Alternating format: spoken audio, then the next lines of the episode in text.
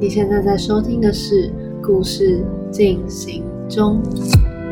我觉得当初会慌张的原因，是因为我真的很想要知道，就是我会觉得，就是我很想要，就是拜托老天告诉我，到底未来会是长什么样子吧？我会是我会穿什么样的衣服，在什么样的地方工作，做什么样的事情，有什么样的伴侣？就我好想知道，就我好害怕我没有办法知道这件事情。嗨，我是英叔。今天的故事主角是 Angie，她是 Podcast 节目《好奇杠铃》的主持人，也是一名数位游牧者。今天这集节目，我们会将时间倒转，听听 Angie 大学时的故事，而她也会分享她是用什么样的心态在面对人生中无数迷惘的时刻。Hello，Angie，可以请你和呃听众简单讲一下你的背景？各位听众，大家好，我是好奇杠铃的主持人 Angie。那我大学的时候跟印书一样，是念台大外文系，后来呢去哥伦比亚大学念社会所，但其实就是一个不知道自己到底做毕业以后要干嘛，所以只好以 研究所作为一个逃避的那种那种选择。那我毕业以后呢，在科技业工作，后来因为很喜欢健身，所以转职当健身教练，并且开始了自己的 Podcast。嗯。从同时间探索成为数位游牧的可能性，然后所以现在呢，就我很高兴，就是自己是在自己的理想生活中中 边数位游牧边经营 Podcast，然后让自己喜欢的健身相关的训练课程。呃，Angie 他已经经营好奇杠铃一段时间了，他有收到很多其他 Podcaster 的访谈。呃，如果听众对了解他的其他故事还有兴趣的话，可以去听他的其他访谈。那我会附链接在资讯栏那边。然后，Angie 最近也有上线自己的线上课程，叫做自己的健身教练。我之前有上过他的课，那我觉得对健身新手的帮助很多。那为什么我的第一个来宾要邀请 Angie 呢？嗯，因为其实 Angie 是我 Podcast 入坑的，呃，我第一个入坑的 Podcast。然后，呃。那时候我就默默关注了他的很多生活，然后他也大概在我入坑没多久之后呢，开始了数位游牧的生活。那我那时候还不知道数位游牧是什么，然后我就看他发的 IG 才知道，哦，原来数位游牧是一个以边旅行边工作的一种生活形式。后来他回到台湾之后。他刚好发了一个现实，说他要回来台大旁听一些课程，然后我我就回了那个现实，说希望能在台大巧遇。然后没想到他就问我要不要在台大约见面，然后那时候超超级兴奋，就是后来见面的时候就有一种在见网友的感觉。我还记得，你知道这是我第一次收到你的讯息，那时候我刚好在就是西班牙的一个小岛 Canary Island 封城封了。好几个月，然后第一次终于要离开封城的地方，然后我在机场，那时候在登机门，就是我要登机回到西班牙本岛的时候，就是我收到你的讯息，然后我看到你说你那时候是报名的工作坊嘛，然后你问我说，Angie，那你为什么会想要数位游牧的？然后其实那是我觉得那是第一，你是第一个问我为什么想要数位游牧的人，就因为我之前都会觉得说，哦，大家来 follow 我的账号都是因为健身相关东西，就是想知道健身知识，应该不会有人想要就是知道。我实际上生活到底在干嘛嘛？所以那时候一问的时候，我就赶快把把我先生的背包就一直扯他的背包，说：“哎，有人问我说游牧哎。”然后就觉得很兴奋。所以后来就对，回来台湾当然就是一定要见面的。哦，原来是这样。所以我后来就跟 Angie 在台大稍微聊了一下，真的聊得很开心，因为觉得。我们的很多想法很有共鸣，然后我觉得这也是念外文系的人，就是特别容易会在想法上有一些，就是觉得都跟我想的一样的那种感觉。好，那我们今天的问题，我想要先问 Angie，就是你在大学时有没有曾经探索或尝试过哪些事情？那这些事情对于你毕业后的一些人生选择有什么影响？我觉得我大学的时候，我大学也跟你一样，完全不知道什么是数位游牧，然后我完全不知道有一种可以不用在办公室工作的可能性。就我那时候甚至连自由接案都不知道。然后可是因为就是我们从小到大就是学生学生学生学生，然后我们很会考试，所以后来进了台大外文系。但是除了会考试以外，我好像什么都不知道。就有同学去参加什么创业比赛，我都会想说，干嘛去念那个？干嘛去参加那种东西？就是我会完全不知道，就是我连新创是什么都不知道。所以对我来说，我真的很难想象我毕业以后到底要干嘛这件事情。就是毕业不只是什么要找什么工作，要做什么职业，而是毕业后的人生就像一团一团就是黑色的。谜团一样，就是我跨过去以后，完全不知道那样的人生光景会是长什么样子。然后，所以我对于毕，就我对于毕业后的生活真的是完全完全毫无头绪。然后我那时候虽然做了很多很多事情，可是我觉得唯一一个是也算是误打误撞。就我那时候可能会参加，比如说 ISEC，然后或者是呃什么投友会啊、中友会，帮小朋友办活动这样。然后，但我那时候就知道我很喜欢小朋友，这也是我最近想要做的一些 project 之一。然后，我我有发现我还蛮喜欢一点点，就是参加跟其他不同国家的人见面的机会。那可是这也不代表什么东西。然后一直到就是有一个，就是我那时候的导师是李红琼老师。然后我有跟他讲说，我不知道未来到底要干嘛，然后我在想要不要出国念书。但是我过去我也从来没有，除了跟家族旅游那种两三天旅游以外，我从来就没有就自己出去留学或者参加什么语言学校过。所以我也不知道出去念书到底是什么样子。然后我觉得念外文系就会有念很多那种种族歧视的文本，所以我觉得我们自己对于种族歧视的那种，会自己先预先创伤自己，自己先预先想象一些就是在国外的情境。然后，所以我就说，其实也很害怕出国念书。但是我们老，就是我们老师，就是他那时候就 pass 给我一个计划，说：“哦，你如果喜欢做研究的话，现在教育部有一个这个人文社会跨国人才培育计划，你要去申请看看。它是一个中研院的计划，然后那时候是你可以一年公费去国外念书这样。然后我跟一群外文系的同学就是有一起申请，然后但重重面试以后，就很幸运，很幸运的。”过了，然后那时候被分配到的是亚利桑那州立大学。然后我记得我那时候在总图地下室打开就是电脑，就是 Google A Arizona State University，然后发现它是它的 tagline 就写 Top One Party School。然后我那时候就很兴奋，然后我也不知道什么叫做 Top One Party School，就知道大家很爱 party，但我也不知道这些 party 代表是什么，我就去了。这样就去其实是一个还蛮辛苦念书过程，因为。就是在那个计划下面的所有学生都是要很严格的，就是你要选什么课，你要跟中研院的老师报告，然后他们会去看你的进度，然后你要写 paper 什么什么之类的。然后所以那时候是那是一个压力蛮大的、蛮大过程。但是我觉得那也是第一次，我突然认知到，原来我有一个完全不同的自己被唤醒了。就是那个自己是，我知道我小时候就是一个蛮特立独行的人，就是我可能会。走到一个班级里面，然后就大声的，就站在讲台上面跟就是一个男生告白，然后走掉，这样就诸如此类的蠢事。然后我就不知道，我就会觉得说，就是，然后我就会被被骂，讲什么女追男隔层山，你不知道吗？女生怎么可以做这种丢脸的事？然后，所以我觉得我很多东西，就是对于我应该要怎么样 behave，我应该要怎么样去想，我所有的行为都是我慢慢长大时候，就是逐渐的被社会化的过程。就我一开始真的是很不受控制。但是我觉得到外文系以后，我的可以不受控制的那些权利又回来了，因为外文系是教导大家不要受控制的。但是在台湾社会里面，那个不受控制还是在一个很权威的 level 之下的自由。然后，所以当到美国之后，我突然觉得天哪，就是我完全不知道原来我们有这些个体的权利。比如说，比如说，就是你可以直称一个教授的名字。然后，比如说你上课迟到的时候走进来，教授还是会很高兴跟你打招呼，然后不会就是嫌名，就是不会就是用一些方式来羞辱，就是学生就觉得他们好像应得应得这一些对待学生的权利这样。然后，所以我觉得就是到美到美国以后是一个完全的，就完全的自由，完全的自主性。然后那是一个很大的冲击，但是真正我觉得真正体会到那个冲击是回台湾以后的反文化冲击，就是当我每讲一句话。我就看到我的朋友或是爸妈玻璃心碎满地，或是他们就会觉得说：“你怎么会有资格觉得你可以这样子跟我们说话？”那时候我才知道，哦，原来原来我我有一些自由是甚至我不知道我已经获得的。然后我我没有办法去接受，我回台湾以后，我必须要变回那个很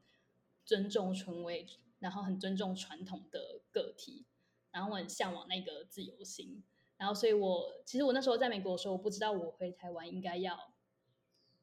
去找工作呢，考台湾研究所呢，或是回台湾念回美国念研究所。但是我一回台湾，大概第一个礼拜我就知道我要回美国念研究所。那纯粹是因为一个逃避的心情，并不是因为我有一个很远大的计划，只是因为当学生这个身份是我唯一熟悉的身份，然后我必须要这样走，我才会觉得有比较有确定感，所以我就去念了。那真的是一个就是最糟糕、最糟糕的决定，因为我就是我觉得在哥大那一年是我人生最忧郁的一年吧。就我有时候就是会有那种 panic attack，就是我会就是我会坐在就是街上，然后我完全无法呼吸，然后我也无法去就是做任何事情，要过十几二十分钟，我可以慢慢恢复就是一些些意识以后再继续继续走动这样。然后所以我觉得，如果我去回想，我一开始我可能不会去选择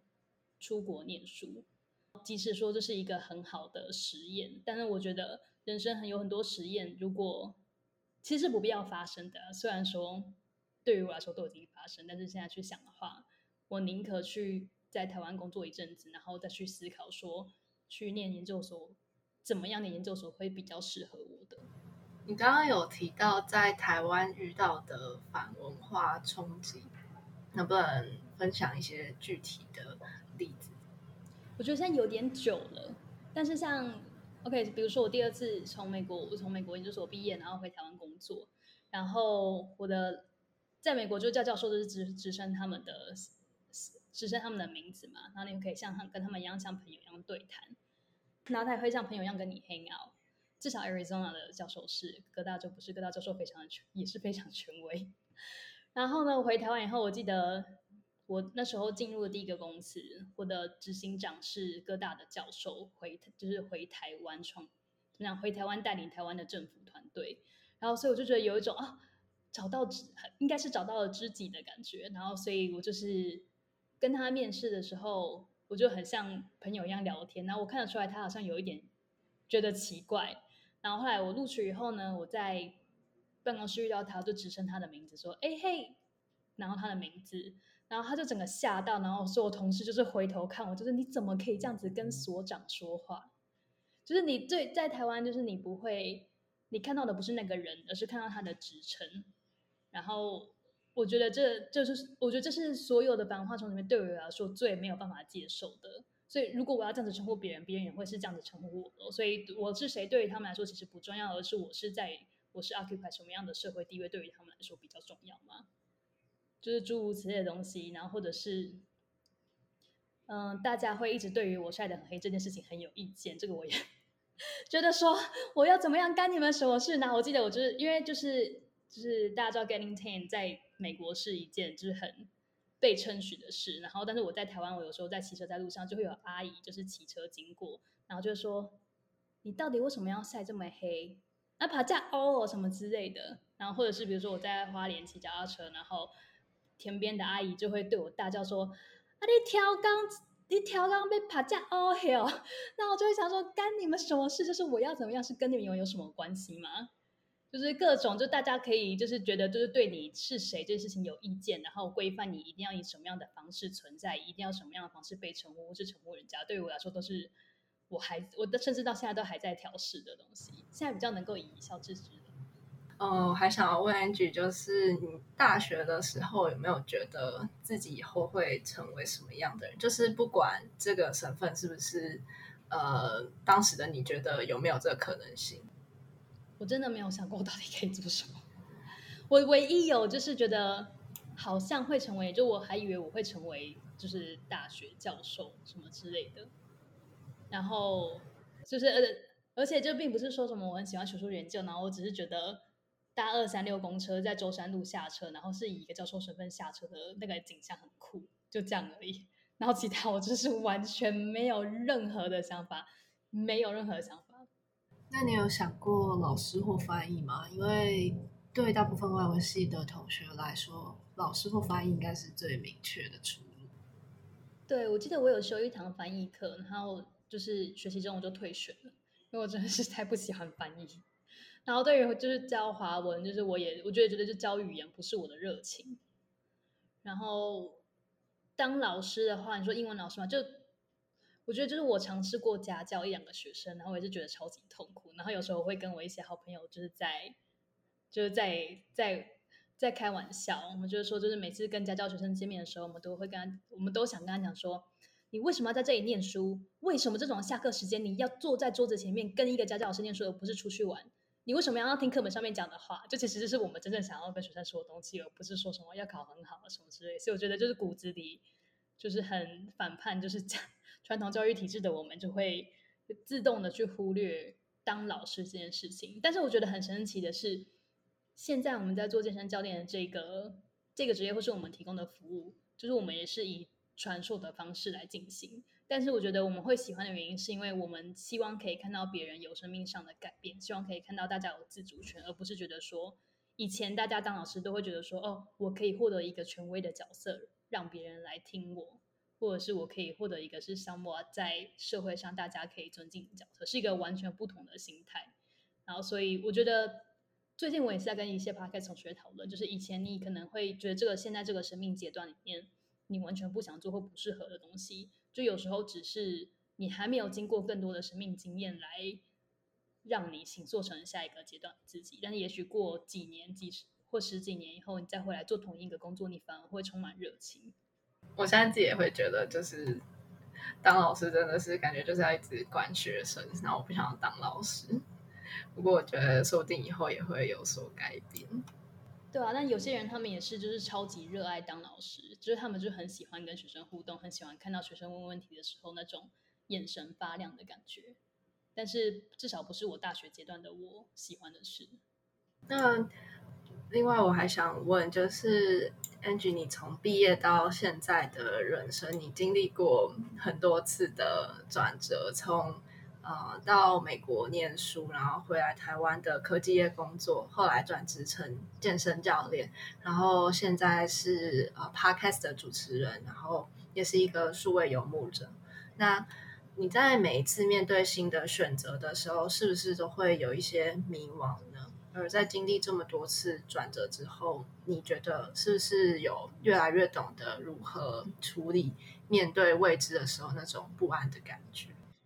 嗯，我觉得会有迷惘吧。就是比如说，我前我两昨天才从一个低潮中走出来，然后那个低潮也没有为什么。就是我觉得每次你你设一个里程碑，你达到以后，你就会看到啊，原来这个里程碑带来的是更多的选择。它从来就不会是结束，就唯一结束的点就是生命结束的那一刻，你就不用再做任何选择了。但是只要你走一个不同于传统职涯的道路，你就 always。就是总是在为自己做抉择。你想要，比如说我，我在过去的时候，我会想说，好，我要开一门课。这堂课的课程出来以后，我就会想，那我要怎么去行销它？那我要怎么样？我要，我是要就是开一个新的 podcast 吗？我需要在 IG 上面做行销活动吗？我是要开一个新的 YouTube 吗？或者是写文章等等？然后每一个抉择都会代表着不同的。不同的事情你要做，不同的人你要联络，然后不同的精力运用在这个 project 上面，然后你也不知道，就是每一个东西做下去以后带来的收益是多少，然后你会怕自己在做那件事情的时候自己是不开心的。那有时候也会想要请教练，但是你又想说，哦，请教练，但是这个教练对于他到底懂不懂我？他到底能不能够为我的人生带来什么样的改变？我这样子投资值得吗？然后所以。不管你是做什么样的 project，每个 project 完成之后，你都会还有新的东西需要再去面对。然后，当你过一个里程碑后，你会看到下一个更不同 skill 的挑战在等着你。然后，所以我觉得这真的是一个没有没有终点的地方。可是以前在面对这样子的不确定性的时候，真的会被击垮。我会真的超级超级害怕，就是我会害怕完全想不出办法去解决它。我会害怕我没有资格。去跟什么样的人讲话或联络等等，但我觉得做趴开这件事情最棒的就是让我在私下认识这些人以后，发现每一个人就是最终都是一个希望被爱的个体。然后，所以其实我们其实我们都是我们就是平等的个体。然后，只是有些人他们可能比较不愿意 be vulnerable 的人，他们可能就会展现出比较多权威。然后，但是。根本就没有价值上面的好或不好这件事情，所以我觉得理解这件事情以后，对于我来说，我会知道，OK，就算下一个阶段有很多不确定性，然后想想到要去做这些决的时候，我还是觉得说真的超烦的，但是我不会觉得说这件事情是无法解决的。因为就是不管怎么样，就是我的价值不会变，就是我还是一个值得被爱的人。然后至于那些事情要怎么样被解决，当你也没有办法透过预先去想未来的事情，帮未来解决事情，你有只你只能透过在已经到未来的那个当下，一步一步的坐在电脑或者是你的笔记本前面写下每一个你要做的步骤。找到问题，解决它，再找到下一个问题，再解决它。就你只能透过去做这件事情来解决它，而且它一定能够被解决。就算没有最完美的解决办法，你还是会有一个第一个解决的版本，然后第二、第三、第四。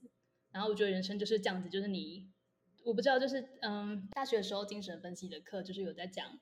就是我们的我们就是有一个内心里面会有一个小小的空洞，那个空洞存在的本身。的意义就是一个空洞，所以你不可能去填满它。但是你会想要用不同，就是它对于它就会展现在你的人生面，变成是不同的欲望。就是你会觉得说，你一定要得到它，不管是一段感情，或者是一个人生成就的里程碑。但是当你 feeling 以后，它就会马上再变成一个空洞。所以你整个人生你在做的事情，就是不断的填补、填补、填补那个空洞。但是就是现阶段我的理解就是，你要怎么样跳出。强迫性的要去填补那个空洞这件事情，就是你必须要认知到它就是一个空洞，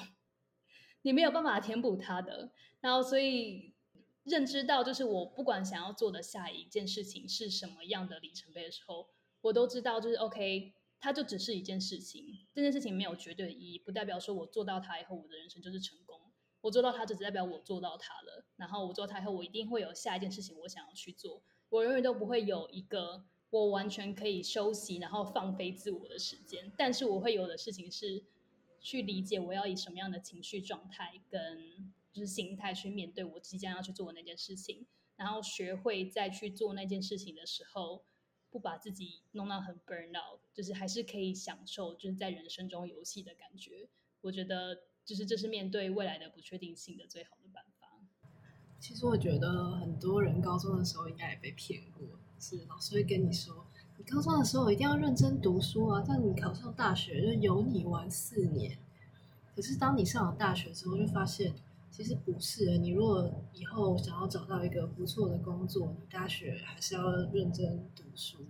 然后可能要去实习啊，要努力经营你的生活，将来履历才会好看，才会有好的公司要找你。我也是，就是在为自己加油打气，因为这种事情就是每个人都说得出来，但是真的在面对的时候，还是会觉得很，就觉得为什么我又让自己就是陷入了这样子的循环里？虽然一次恨一次，就是你可以认知自己正在这个循环的那个能力会变强，但是还是会不免的陷进去。然后讲到这个，就要讲到数位游牧这件事情，因为我觉得还都还有蛮多人会有就是一些错误的认知，是他们以为数位游牧就是一个天堂生活，然后但是数位游牧只是。我觉得你就是整整体概观来说，嗯，如果你是以喜一个很喜欢文化冲击的人，平常你只要走出去买个去杂货店买个东西，然后看到不同不同文字的食品，跟不同的人讲话，然后发现自己一直在不同的文化间穿梭，会是一件非常棒的事情。但不代表你成为数位游牧者以后，你所有需要做的选择跟。平常你在原本人生中会遇到的那一些让你感到挫折或者是受或者是痛苦的事情就会消失。所以你的人跟如果作为一个人，你没有办法先去克服自己内心中黑暗的那一面，或者是你本来不愿意去改变的东西，你不管到哪里你都会带着它前进。然后，所以我还记得就是有些听众他们就是会。就跟我说，就很喜很羡慕我的生活，想跟我聊聊，然后就跟我说，哦，我也想要找一个就是外国外国的配偶，然后跟他们结婚，然后到国外生活，这样子我就可以就是一了了之，在台湾遇到这些鸟事，我就我就会说，但是你的心态根本就没变啊！你去你不管跟谁结婚，你还是要再遇到一样的事情需要克服，你应该要先解决的是你自己的问题吧。所以我觉得说游牧就是虽然说是一种不同样的生活，但它不是它不是一个解药。它也是，它只是一个人生的选择而已。对于有些人来说，数位游牧可能是更痛苦的，因为他就是会要时不时的面对更多关于生活的不确定性。没错，就是要因为数位游牧的话，你可能在每个国家待的时间会有那个签证的限制，对不对？所以可能要嗯去申请新的签证啊，或是要看你下一个地方要移动去哪里，然后要找可能新的住所。对，就是我觉得签证那些倒是小事，而是你当当你每次要选择要下一个要去，不管是 OK 小到要去搬到哪一个公寓，然后大到要选择哪一个城市和国家，你都会有超级多机会成本，是你平常比如说你在台北过一辈子生活是不需要去考量的。比如说你现在可能在这里建立一些友谊，然后你到下一个地方去，你可能想看看那个地方空的风景，但是你会不会因此变得很孤单？会不会那里的就是数位社群其实很很很鸟，然后根本就没有你想要交的朋友？然后会不会当地就是会不会你去的那个屋子就是漏水啊，或者是房东坑你啊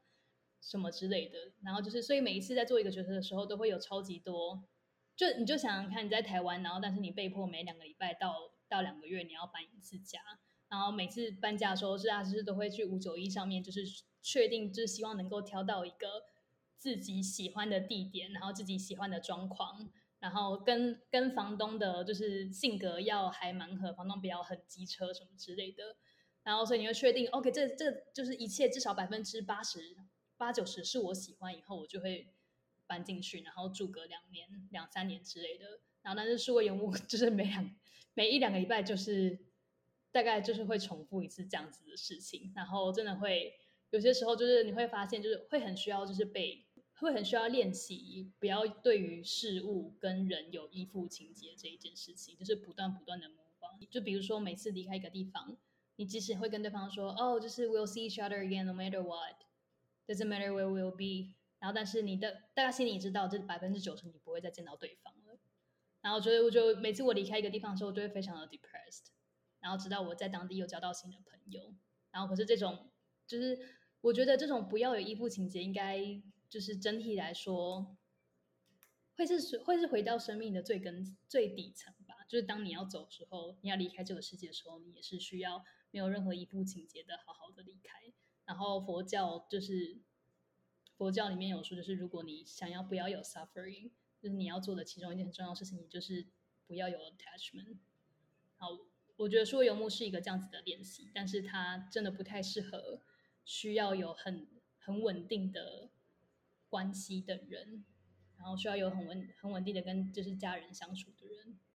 你觉得是数位游牧的什么优点让你就是？愿意去接受他刚刚前面所说的那么多，不论是呃你要不停移动，面对很多不确定性，然后要一直不断的跟你在当地交到朋友说再见。你觉得他有什么优点让你可以去克服这些呃比较会令人痛苦的一面？我觉得应该是我生性就不太喜欢稳定的。就我不太喜欢稳定性这一件事情。那我记得我大学的时候，即使我不知道有数位游牧这件事情，我也我还是会一直很想要，就我会一直想象自己是喜欢冲浪的人。因为其实我，但我其实现在回想起来，我其实想象的是那个我可以很自由的选择自己要去哪边，然后或者是过什么样生活的人。就是我不想要被传统的一些期待所束缚，这样。然后我觉得刚刚讲到就是在美国留学那个经验，就是让我很深刻的理解到，我非常喜欢透过在不同文化里面的冲击来挑战我现在原本的既有价值观这件事情。我觉得透过把自己放置在一个不同的文化框架，然后借由那些不同的文化价值冲击。让自己认知到没有一个绝对的认定，什么事情是好是坏，什么价值是好是坏，这件事情对我来说是非常重要的。就算你是在美美国这样子一个完全就是一个种族大熔炉的文化里面，它还是会有，它还是会去界定什么样是 mainstream，什么样不是 mainstream。然后，所以当你在一个有 mainstream 的国家待太久的时候，你就会开始去归类自己的行为，哪些好，哪些坏，哪一些思想是。值得被承许哪些思想不是不值得被承许的？但是当你可以在不同的文化的社群里面一直游走以后，你就可以去选择你想要、你真正想要遵循的那些文化。然后它可能可以是各种生活不同面向的排列组合。比如说，我想要在浪漫关系里面选择这样子的一种价值，那我想要在家庭关系里面选择这个，那我在工作关系上我想要选择这个。所以你可以。你可以很自由的去不断行做，你到底想要成为什么样的人？这个自由是我认为生命最可贵的东西之一。然后，所以其他那些找房子啊，其他叭叭叭，我就觉得都都还好，就是啊这样子而已，不会觉得说是我生命上需要什么妥协的地方。那这样的认知，就是对这种自由的渴望，是你在大学的时候就知道的吗？我觉得我可以感觉得到，但是因为那时候真的没有什么机会，所以就是你知道这种东西就像未知的未知，所以你不可能找得到这个答案。那我觉得好像是，我觉得应该是我开始工作以后，我我的那些在接翻译的朋友，他们开始游走世界各地，因为他们就是有翻译案，所以他们可能就带着他们的翻译案到去去越南生活两三个月等等之类的。然后是有些同学他们开始去打去打工游学这样，然后所以我才看到他们样子，我想说也太爽了吧！那我要怎么样才可以过这样子的生活？但是我那时候选的是一个上班族的职业。当我选，当我决定我想要，我不想要再过这样子的生活的时候，我已经过了打工游学的机会，所以我必须要想，我必须要想一个另外一个完全不同的方式来形成这件事情。然后，所以我觉得，因为你访纲里面有一题是问我说，如果想要数位游牧的学生可以怎么样进行这件事情？我觉得第一个就是你可以，如果你你可以先问自己，你是想要数位游牧吗？还是你想要游牧？因为如果你只是想要游牧的话，有太多方式可以进行了。你可以去打工游学、打工度假，然后你可以去，嗯，就是那种申请国家签证嘛。然后也有一个网站叫做 Workaway，W O R K A W A Y，是你可以就是去，比如说农场，然后去那里就是帮忙，然后换住宿这样。就如果你的你的目的是纯粹是想要去探索这个世界的话，你不不一定要发展一个线上的商业模式，或者是找到一个 remote。一个公司成为他们的员工，然后成为他们的远距雇员这一件事情，然后所以先理清自己想要的到底是什么，然后再理清有哪些事情可以完成，然后找一个你现在可以办得到的方式去做。这样。那数位游牧这件事情毕竟是跟传统比较不一样的道路嘛，那也比较容易遭到身边亲人或朋友的质疑。那不知道 NG。是用什么样的心态面对其他人的一些反对或是不一样的想法？嗯，数位游牧这件事情我没有，但是我先生有很大的，他他有遭到他家人很大的反对。然后我自己遭到反对是在数位游牧的前一个阶段，就是我从科技业想要转职健身教练这个阶段。然后大家会觉得说，科技健身教练的薪资比较不稳定。台湾也会一直要把工作跟教育这件事情绑在一起，就是你受了什么教育，你就必须要做那样子的工作。但是如果大家有看做自己的生命设计师这件事情，全球大概百分之 七八十嘛的毕业生做的都是跟自己主修不相关的工作。所以如果你硬要为了人生就是八九十年里面某四年你做的决定，而接下来几十年都要因为那四年来决定那几十年要怎么过的话，实在是一件蛮蠢的事情。然后就是不想要再被那件事情所所束缚。那我看了另外一本书，也叫做《优秀的绵羊》。我还记得我在去科技业上班的时候，我会在我在公司上面念，我在公车上面念那一本书。然后他就讲到，就是我们，就是我们优秀的绵羊就只懂得。遵循教育体制，然后我们渐渐的忘记我们是谁，我们忘记我们作为人的热情跟光芒，巴拉巴拉之类，然后就在公车上面大哭，然后大哭以后到了办公室，我还是必须要把那本书收起来，然后就变回上班的自己，然后就是跟主管、同事谈话等等。但我觉得是一连串的，因为我就是不甘于那样子的生活，然后所以我一直不断去找不同的书籍，然后 podcast 去去去找一些本来我生命里就。存在的东西，然后来验证它，然后来帮我启动下一个我想要做的事情。所以，当我后来真正决定我要转职的时候，就是家里真的是超级超级无敌大的冲击。虽然大家现在都很支持我当初做决定，但是就是就有就我家人甚至会跟我说：“我们都没有追求我们的梦想，你凭什么去追求你的？”就之类的话，就是很痛苦、很痛苦的一件事情。然后，但是当我真的转职健身教练以后，我对于，因为我对于我自己的期许改变了，就是我开始觉得我还是有能力去为我生命做选择。这样子的改变也带动我对于其他人的关系上表达的改变。可是我不会再冷漠的去对待我的家人，只因为我对于科技业工作完全觉得没有，我对我的生命没有掌握性。但我觉得我有掌握性以后，我就可以开始比较以比较温热的方式去回复他们，去真正关心他们，然后并且去告诉他们说：“哦。”以教练角度来讲，你可以做什么样什么样动作，给他们一些建议等等。然后所以我觉得那我觉得那段是最遭受最大的挫折的时候。但是我家人都是非常喜欢旅游的人，他们超级超级爱旅游，他们也是如果可以旅游的话，他们不要工作这样。然后所以就是我去当数位游牧这件事情，就是我爸妈是非常的开心的。应该说我去探索世界这件事情，我觉得他们他们觉得我帮他们完成了他们的梦想。但我觉得就是我必须要再就是回到一个大家都不想面对的这一点，就是我我觉得还是有很多一部分是因为他们很希望自己的女儿可以找到一个好的归宿。然后就是我先生，就是他们很喜欢我先生这样，但我先生也是一个很棒的人。然后所以他们，我觉得他们就觉得啊，反正只要女儿有这样好老公，都可以这样。然后所以就是对于这件事情就没有太大的。反对，然后虽然说就是我很不赞同这样子的想法，但是反正我就顺水推舟了，就也没有什么必要反对这样子的想法。这样，但当然结婚不是作为一位女性的唯一目的，绝对不是。那我先生的话就遭到超级超级大的阻力，然后因为就是他们家是蛮就是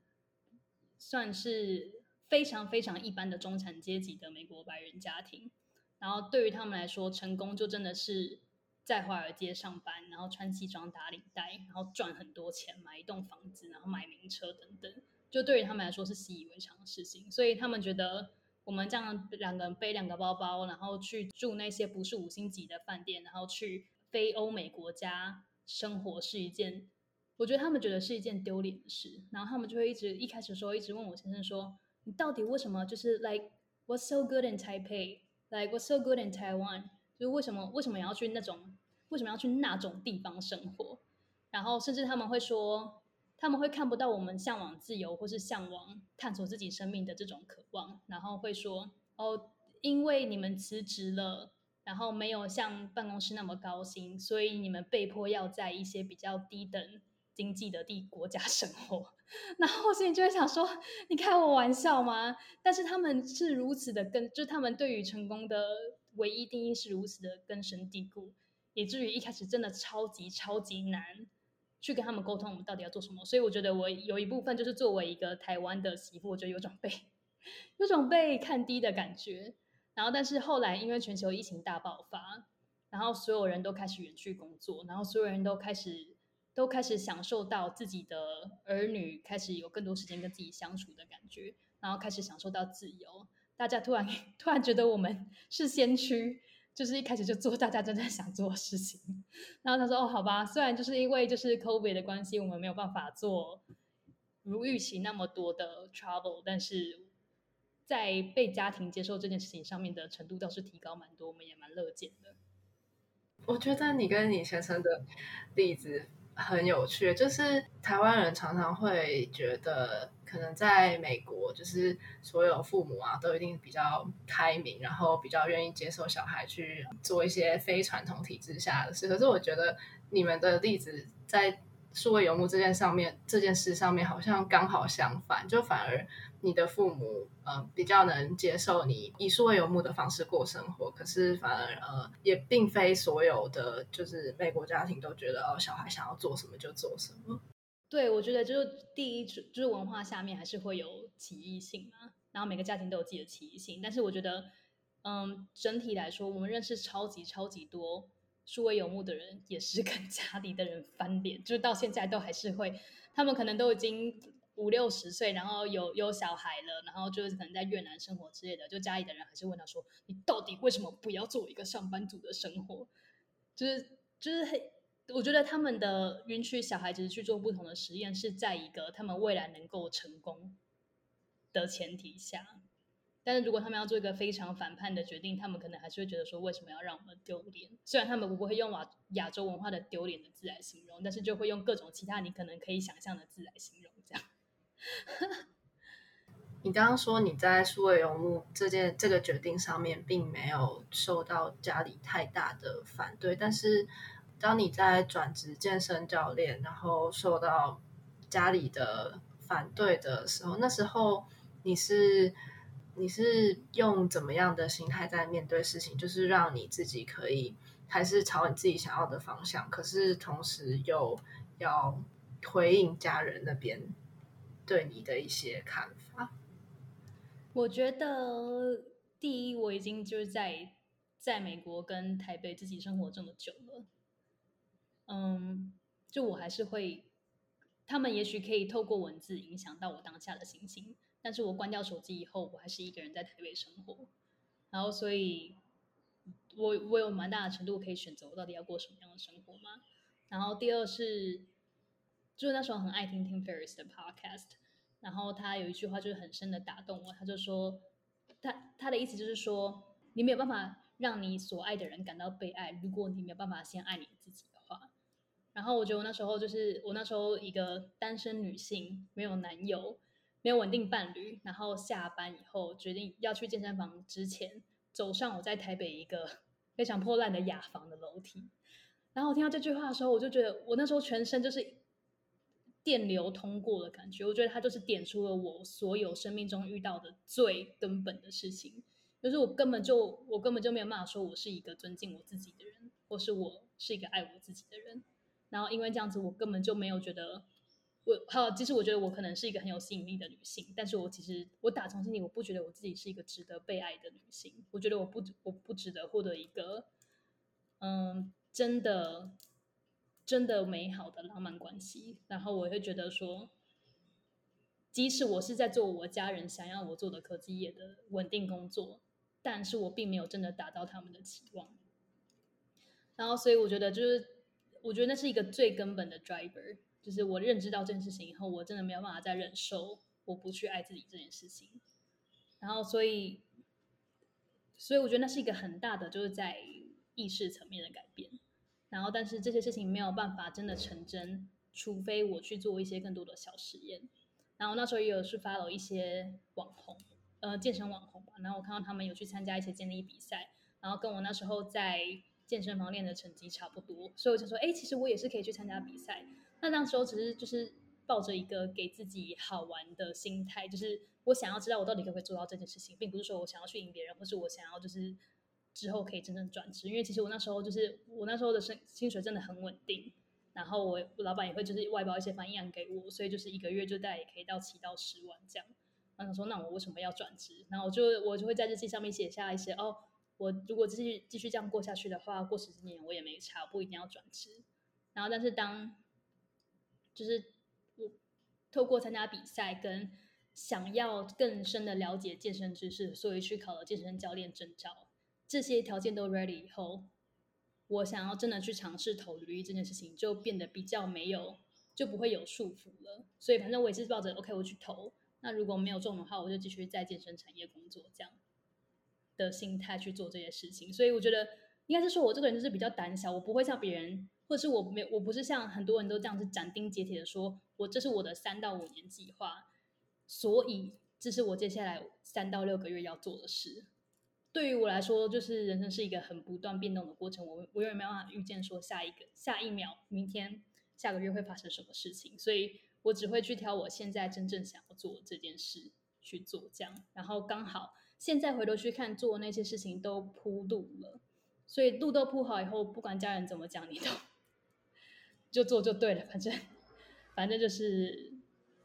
最终还是你自己的生命要决定。是因为就是在那个当下，那已经是你最想做的事情了，所以不管其他人怎么说，你还是会去做这件事情的意思吗？嗯，有些是因为有些是有些时候，即使家人反对你去做某件事情，就算你真的想做，你也会觉得他们反对是不是对的？因为你根本还没有去做那件事情的条件。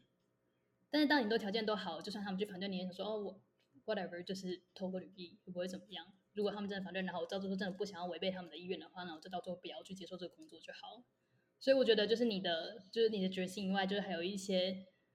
就是让你具备可以往下一个生命阶段迈进的条件也要到，才会有整体的改变。这样，对。但是我就是，嗯，我觉得现在有没有跟家人住在一起，或者是工作以后有没有跟家人住在一起，真的会很大程度的影响。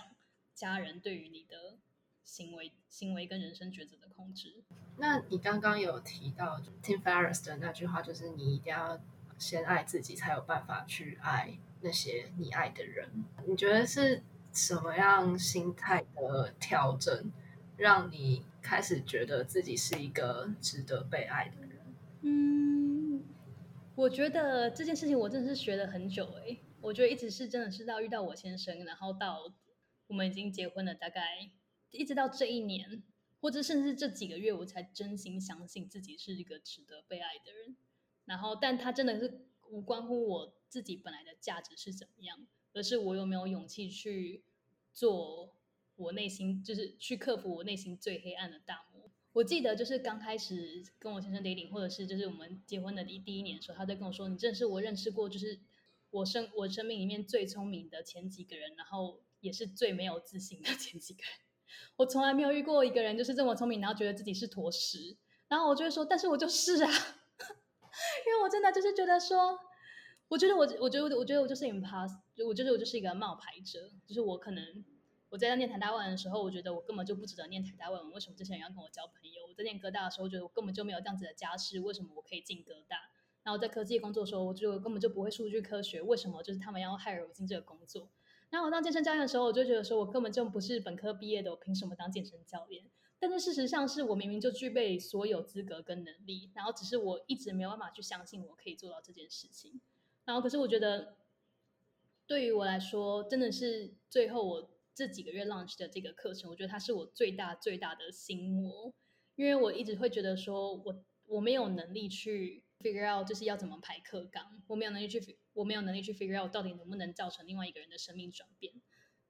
那我要怎么样去用现行的数位工具去把我脑袋里的思想排成一个大家可以学习的教育工具？我要怎么样去 figure out marketing sales？然后我要怎么样跟另外一个就是呃非能力非常非常强的教练去合作？然后同时不让他觉得我是个白痴。那我觉得这件事情我都觉得说很困难，我觉得我办不到。然后所以我一直尝试去逃避很久。然后，但是我我我觉得这是我一直在转之前，我就一直很想要做一件事情，然后一直在就是，可是我还是透过很多 public commitment 去去强迫自己要做到这件事情。然后，所以当我的课程真的 launch 以后，我觉得我已经没有，我觉得我真的可以相信我自己是个值得被爱的人。但是，我觉得这也是一个，这完全是我自己的心魔，因为像我先生他就会说，就是你值不值得被爱，跟你的工作能力一点关系都没有。而是你有没有这样子的 generosity 去帮助别人，或是你是不是一个能够爱别人的人，就是跟你现在达到什么工作成就完全无关。然后，但是对于我来说，我还是必须要跨过我自己的那一关，这不是别人说了算的，是你自己内心的那个声音说了算的。对，嗯。接下来想要跟 Angie 聊聊，呃，你在数位游牧时的一些经验。想要问你在国外的时候有没有遇过二十五岁之前就开始数位游牧的人呢？那可不可以呃，数位游牧或是就是游牧的人，那可不可以分享他们呃过的是怎么样的生活？嗯，我觉得我不是。最近好像有一部纪录片叫做《Nomad》还是什么之类的，然后有些人跟我说，他们看完这个纪录片以后，就完全不想要去，就觉得当数位游牧的 人很可怜什么之类，他们不想要过那样子的生活。就我没有看过，但是我在想说，那边就是我知道他们指指的是一个非常就是应该算是季节性的移工吧。然后那那也是一个在就是不就是可能在全球的经济体制变化之下出现的一种一种形态的游牧。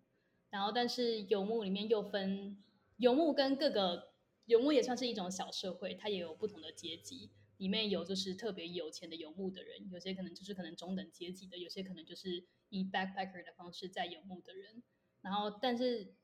不代表他们经济能力很差，只是他们选择过那样子的生活。然后刚刚讲到的游牧的话，我认识蛮有一大部分的游牧的人是。在可能工作一两年以后，他们就他们就想说，fuck it，我不要再做这样的事情了，给我远距的工作，所以他们就跟原本的公司谈远距的 offer。那他们可能是刚毕业一两年，就跟通公司谈远距的 offer，然后开始变成公司的 contractor，然后就开始在不同地方工作。那我有认识这些有一些人，他们是在根本就没有大学学历，或者根本就没有高中国中学历。他们就只知道自己很想要去探索这个世界，然后所以他们就在很小时候，他们就休学，然后开始就是以 backpack backpacking 的方式在不同的地方换宿，然后他们就是一直这样子游走世界。那比如说我的，比如说我在墨西哥的老师，他他十五岁的时候他去，但他也是以色列人，他很疯，以色列人都还蛮疯狂的。就是他他在十五岁的时候他去冲浪，然后上高中之前他去了那堂那堂冲浪之旅后，他上高中的大概第一个礼拜他就觉得他不要再他不要再念书了，他想要去看这个世界，他想要去冲浪。所以就是他就说服他爸妈让他去斯里兰卡，然后他就从斯里兰卡、印尼、印度。泰国，然后一路到就是西班牙、墨西哥等等地方，最后在墨西哥落脚。那另外一个老师，他是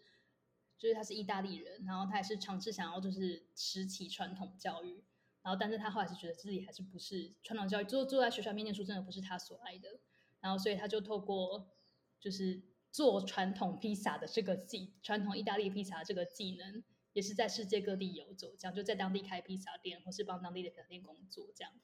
然后他后来在巴西开始学卡波维拉，然后因为对于卡波维拉的热爱，到墨西哥后遇到了我那时候 movement 的其他的老师，然后开始他自己也变成 movement teacher 这样。然后遇到一个法国的一个法国的 lady，然后当我遇到他的时候，他是一个 nutritionist，然后他跟我说他之前是瑜伽老师，但是当他刚毕业，我不知道他有没有念大学，但他说他年轻的时候他是 digital nomad 的老祖宗。就是当 “digital nomad” 这个词出来之前，他就已经开始游走世界。然后他他首先在泰国的时候创立了一个跟生鲜超市的，就是算什么讲，算是生鲜超市的电商，就是做，就你可以做网络 order。然后就是网络刚起来的时候，他就是利用网络做这件事情。然后后来是因为感情的关系，然后他做了，就他翻了好几版的不同事业的版本，不同 business 的版本，不要讲事业好，不同 business 的版本。然后后来他很喜欢瑜伽，所以他开始练瑜伽。我我在墨西哥认识他的时候，他是一个线上的营养老师，因为他很很想就很喜欢营养这一方面。然后当我前阵子邀请他上 park 的时候，他跟我说他之后想要，他很喜欢呼吸的这一件的这个跟自己连接的方式，所以他正在考呼吸老师的执照。然后所以之后可能就不会只是教 nutrition，所以就从 nutritionist move on。然后所以对于大家来说，就是真的最终都是你想要过什么样的生活。然后做哪一个 vocation 只是一个 option，就是一个可以选择的事情，这样。所以又回到我们刚刚比较前面有说到的，你不一定要以数位游牧的方式开始，除非你本来就有一个你很想分享东西，你想要建议建立一个自媒体，或者是你想要透过 contractor 的方式或是 freelancer 的方式，跟不同国家的地方做包案的工作。不然的话，你还是可以。以一些非数位的方式进行游牧那如你觉得，如果在很年轻，假比方说大学毕业的时候就开始选择数位游牧的方呃游牧的方式生活，那嗯会不会就是错过一些嗯可能可以在职场或工作上面学习的一些时间？这个问题很有趣，刚好在我就是我我。就是我访问了一个跟我生命历程很像的一位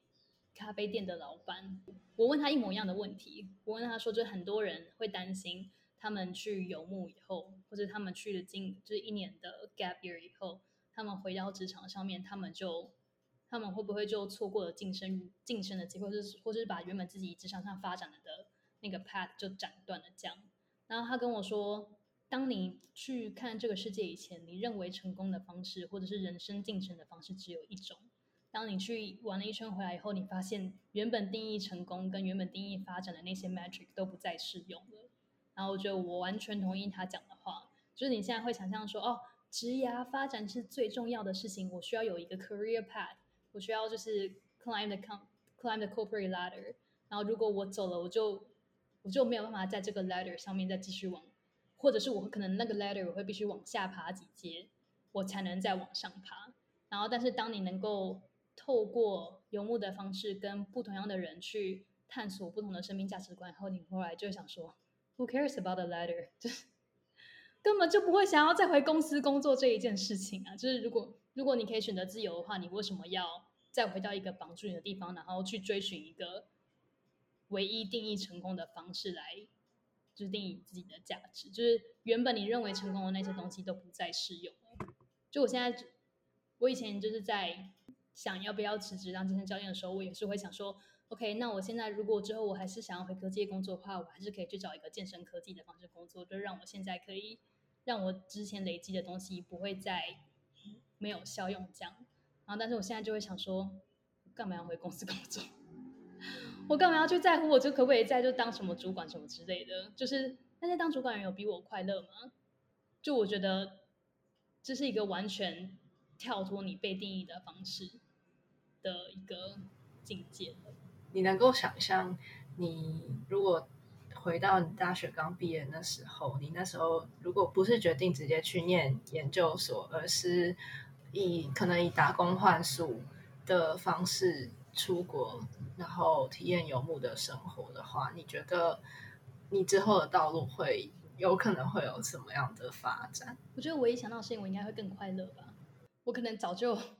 在某个地方，就是我就不用绕这么大一圈，就做不同，就是这种在过去有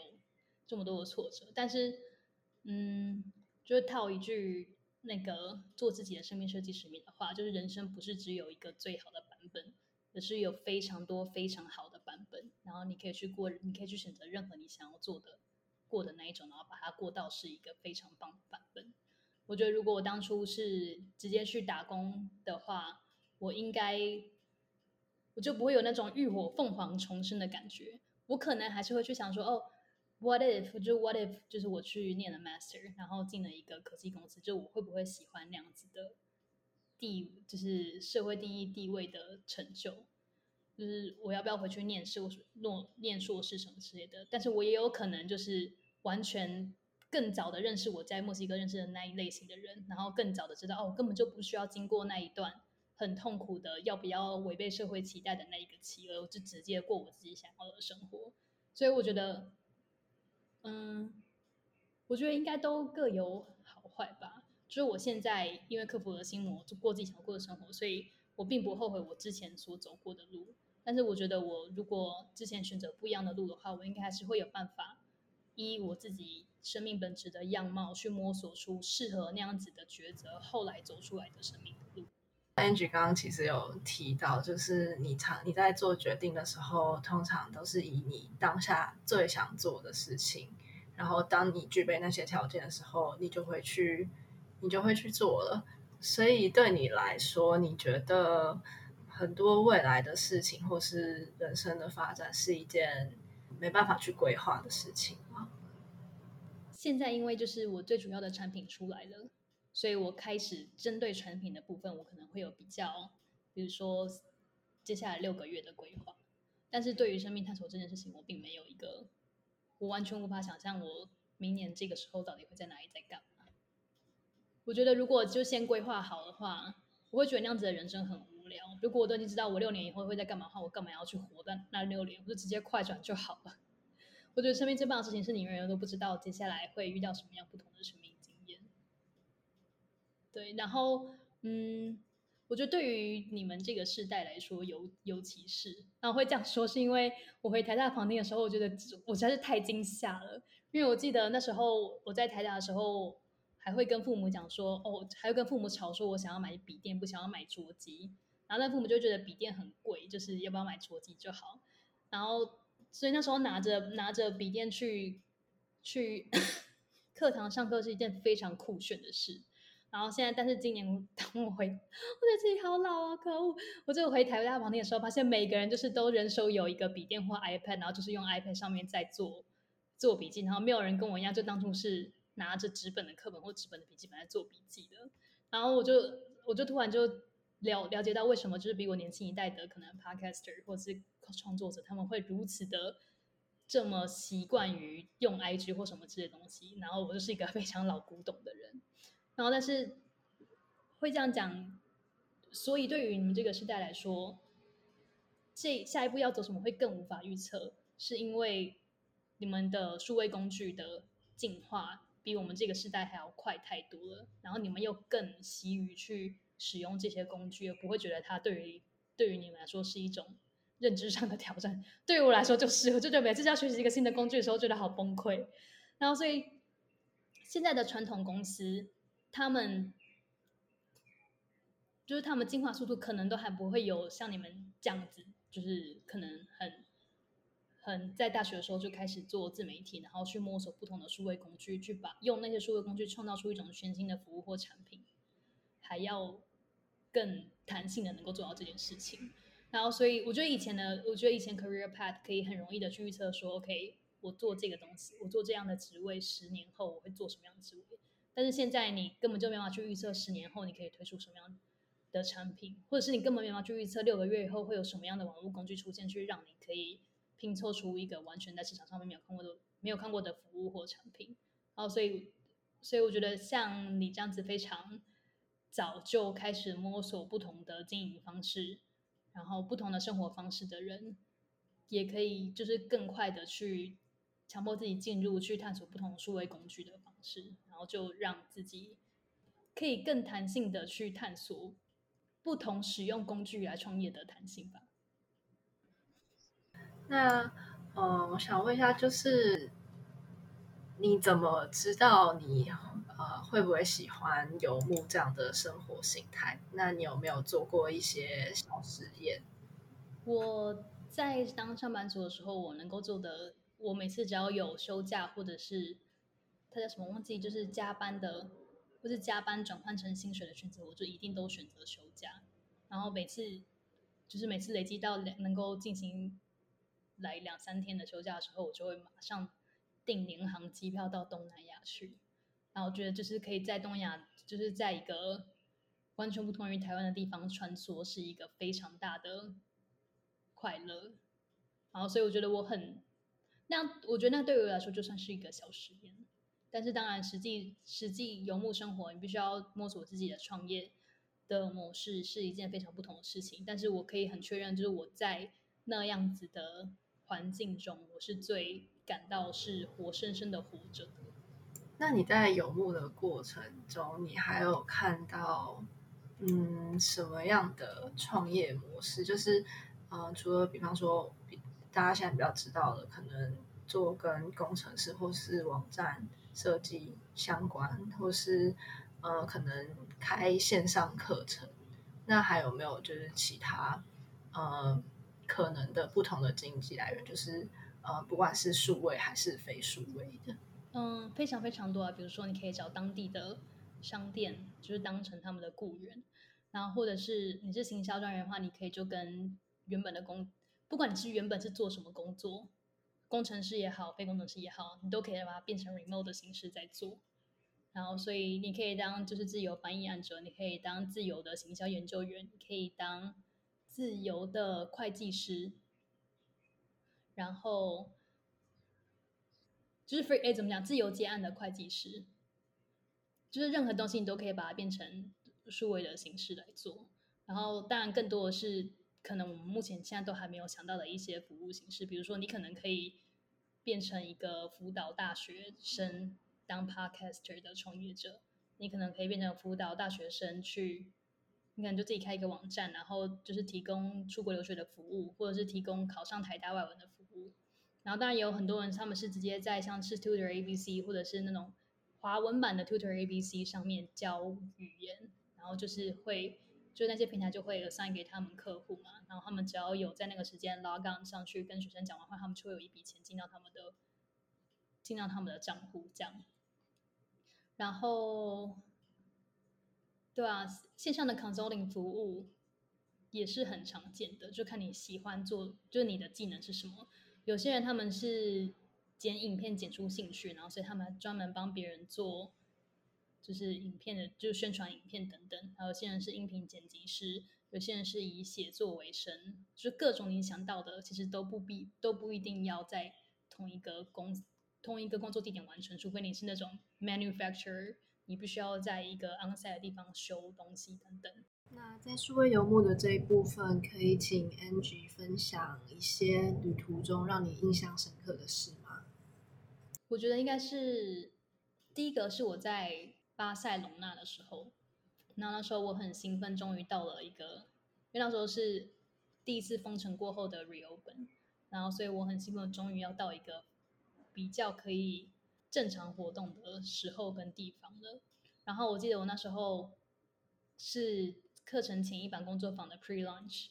所以我们刚到西，我们刚到巴塞隆纳，然后我们住进我们在巴塞隆纳的公寓，然后那公寓是在一个小巷子里面，就是整天都有附近的人的放，就可能吵架的声音、聊天的声音、泼水的声音，或者是放就是西语歌、流行歌的声音等等。然后就是我是，我觉得那是我第一次在游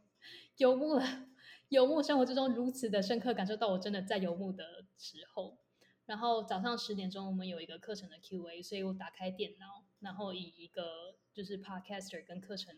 课程创办人的角度去跟台湾跟其他世界各地想要来上课的学生的人来讲我们 Q&A 的东西。然后我的 partner 是我的课程 partner 是一个在澳洲的教练嘛，所以他给我一个就是非常 global 的感觉。然后我关掉电脑以后，我们就开始去骑脚踏车探索巴塞隆纳的城市。那我觉得那是一个哇，我真的有权利选择我要什么样的工作，跟在什么样地方生活的感觉也。而且我在做的事情是让我骄傲的事情，它不是只是随便的一个工作，养家糊口的工作而已。然后我觉得另外一个应该是我们刚到 Canary Island 的第一个礼拜，那时候我还有一点时差。我们去探索一个在一个山坡上长得很像马丘比丘的一个小城镇，所以我们就去，我们搭公车到，然后爬山，然后爬到一个就是远望山谷的地方，就是我从来没有见过这样子的东西。然后看看我的表，然后就想到，哎，天哪！上礼拜我还在台北的工，就是私人教练工作室工作耶，就是我还在就是跟课，就还在写学生的课表，然后还在跟学生哈拉。然后现在这个时候，我已经在西班牙，然后在。在一个山脉上面远看西班牙大海跟就是非洲的模糊的轮廓，然后我我觉得就我被那样子就是生命可以在这么短的时间内有完全不同的变化给惊吓到。哇，听起来游牧生活真的带给你很多珍贵的体验。那最后我想要请问一下 Angie，你想象你现在眼前是那个？刚要大学毕业，然后对未来充满彷徨的你，那现在的你会对他说什么？我会对他说，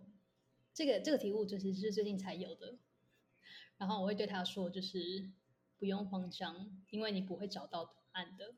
所以你要做的事情就是好好的活在当下就好了。我觉得当初会慌张的原因，是因为我真的很想要知道，就是我会觉得，就是我很想要，就是拜托老天告诉我，我到底。未来会是长什么样子吧？我会是我会穿什么样的衣服，在什么样的地方工作，做什么样的事情，有什么样的伴侣？就我好想知道，就我好害怕我没有办法知道这件事情。然后我很希望有一个完整的答案告诉我说：“哦，人生就是会这样子过，所以不用担心。”但是我每一次到达一个我觉得人生就是这样子过的点后，大概过一两天就发现人生根本就不是这样子过。所以我知道。所以我觉得，如果当初的 a n g 可以知道，根本就不会有知道答案这一天，所以可以放弃寻找这件事情，会对于他来说是最大的解脱。我觉得他真的最最重要的事情就是好好的，不用再去想未来要做什么，因为你也没有办法帮未来的生活自己过生活，就你唯一能能过的就是当下你过的那一天。所以我希望他可以跟就是他台在外文的好朋友，就是好好的在总部前面聊天，然后去公馆夜市吃东西，去成品看书，然后回宿舍。我原本想要讲回宿舍追剧，但是那时候根本就没有 Netflix 这种东西。回宿舍去打开 Facebook 去把他暗恋的男生的那个开心农场里面的菜，我觉得他如果能够好好的过，就是那时候的每一个时刻，就会是对于他来说，就是我会会是我最感恩他。我觉得最后的总结真的蛮感人的，就是我们常常都很。担心未来吧，因为未来的事很担心害怕，然后没有办法好好享受一些当下快乐的时刻。那我觉得 Angie 的体会真的很深刻，也很谢谢你今天的分享。那今天的访谈就到这边结束喽。